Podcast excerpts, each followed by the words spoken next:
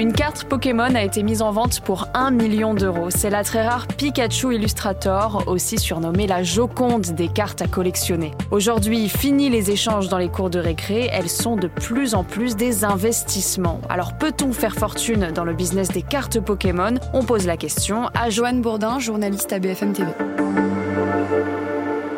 26 ans après sa création, on n'a pas fini d'entendre parler de la franchise Pokémon. Pour revenir sur cette fameuse Joconde des cartes à collectionner, elle est à vendre sur eBay à 1 million d'euros. Le vendeur est basé à Limoges et évidemment, pour une telle somme, il ne prend pas de risque. La carte est à récupérer uniquement en main propre et en achat immédiat. Alors si elle est si chère, c'est parce qu'elle est rarissime. La carte Pikachu Illustrator n'a été distribuée qu'en 39 exemplaires et n'a jamais été disponible dans les paquets mis en vente sur le marché. C'est la première fois qu'une carte Pikachu Illustrator est disponible en Europe si elle est emblématique, c'est parce qu'il s'agit d'une récompense qui a été remise aux vainqueurs des premiers concours d'illustration Pokémon qui ont eu lieu respectivement en 97 et 98 au Japon. La PSA, la société américaine qui certifie les cartes, n'en a authentifié que 24 sur les 39. Ça veut dire qu'il n'y a pour l'instant aucune trace des 15 autres.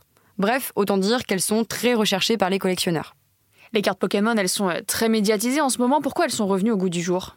Il semblerait que la franchise Pokémon ait connu une nouvelle jeunesse en 2016 avec la parution de Pokémon Go. Si vous vous en souvenez, c'est un jeu de réalité augmentée qui permettait aux joueurs de chasser les Pokémon dans la vraie vie. Que ce soit sur YouTube ou les réseaux sociaux, on voit apparaître quotidiennement des vidéos de personnalités qui ouvrent leurs cartes Pokémon devant leurs spectateurs. Justin Bieber, Steve Aoki et en France Michou ou Big Flo, la franchise continue de faire le tour du monde. Après, l'une des grandes forces de la licence, c'est son aspect intergénérationnel. La franchise ne cesse de se réinventer, si bien que pour les jeunes générations, elle touche autant les parents que les enfants. Pourquoi aujourd'hui c'est un marché en pleine expansion? Si vous avez encore des cartes Pokémon qui traînent au fond d'un tiroir, c'est peut-être le moment d'aller fouiller. Il semblerait que l'époque où ces cartes n'étaient qu'un jeu pour enfants est finie. En fait, depuis quelques années, le business des cartes Pokémon n'a cessé de se développer, entraînant avec lui la demande et donc les prix. La crise sanitaire a été plus que profitable. En fait, selon les chiffres communiqués par eBay, le marché des cartes Pokémon a connu un bond spectaculaire de 574% entre 2019 et 2020. Aujourd'hui, ça reste les cartes les plus vendues sur cette plateforme. Toutes les heures, le site eBay enregistre près de 3000 recherches de cartes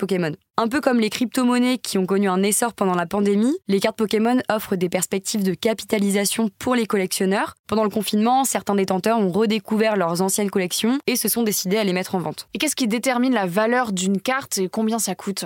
Un booster Pokémon, donc c'est un paquet de cartes à collectionner, ça vaut environ 8 euros en France. Et après, c'est un peu comme au loto, c'est une question de hasard. Vous pouvez très bien avoir un booster qui contient 10 cartes à quelques centimes, comme trouver une carte estimée à plusieurs centaines d'euros. Les cartes chères sont généralement brillantes, on les appelle holo, et elles ont une petite étoile en bas. C'est ce signe qui permet de déterminer leur rareté. Ensuite, ce qu'il faut faire, c'est regarder l'état de la carte. Si elle présente des traces d'usure, même la moindre petite rayure, elle décode considérablement et perd la moitié de son prix. La franchise Pokémon, elle continue d'imprimer des cartes en parallèle des jeux. Elle en imprime d'ailleurs bien plus qu'il y a 25 ans parce que la demande ne fait qu'augmenter. L'offre sur le marché, elle est beaucoup plus importante, donc pas sûr que vous fassiez fortune avec les dernières séries. Il y a quand même des cartes rares qui valent plusieurs centaines d'euros, mais actuellement, il n'y a pas de cartes qui dépassent les 10 000 euros dans les dernières séries. Ça paraît énorme, mais ce n'est pas grand-chose comparé aux premières séries. Les cartes de la première génération, comme ce Pikachu Illustrator ou les emblématiques Dracofeu qui continuent de se vendre à plusieurs milliers d'euros, valent évidemment beaucoup plus cher. Elles sont bien plus compliquées à trouver et beaucoup ont été perdues ou détruites.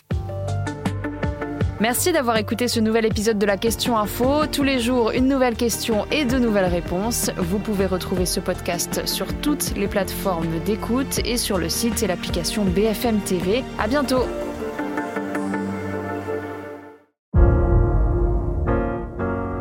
Vous avez aimé écouter la Question Info? Alors découvrez le titre à la une, le nouveau podcast quotidien de BFM TV. Les grands récits de l'actualité, des témoignages intimes c'est tous les soirs sur vos plateformes préférées. À bientôt!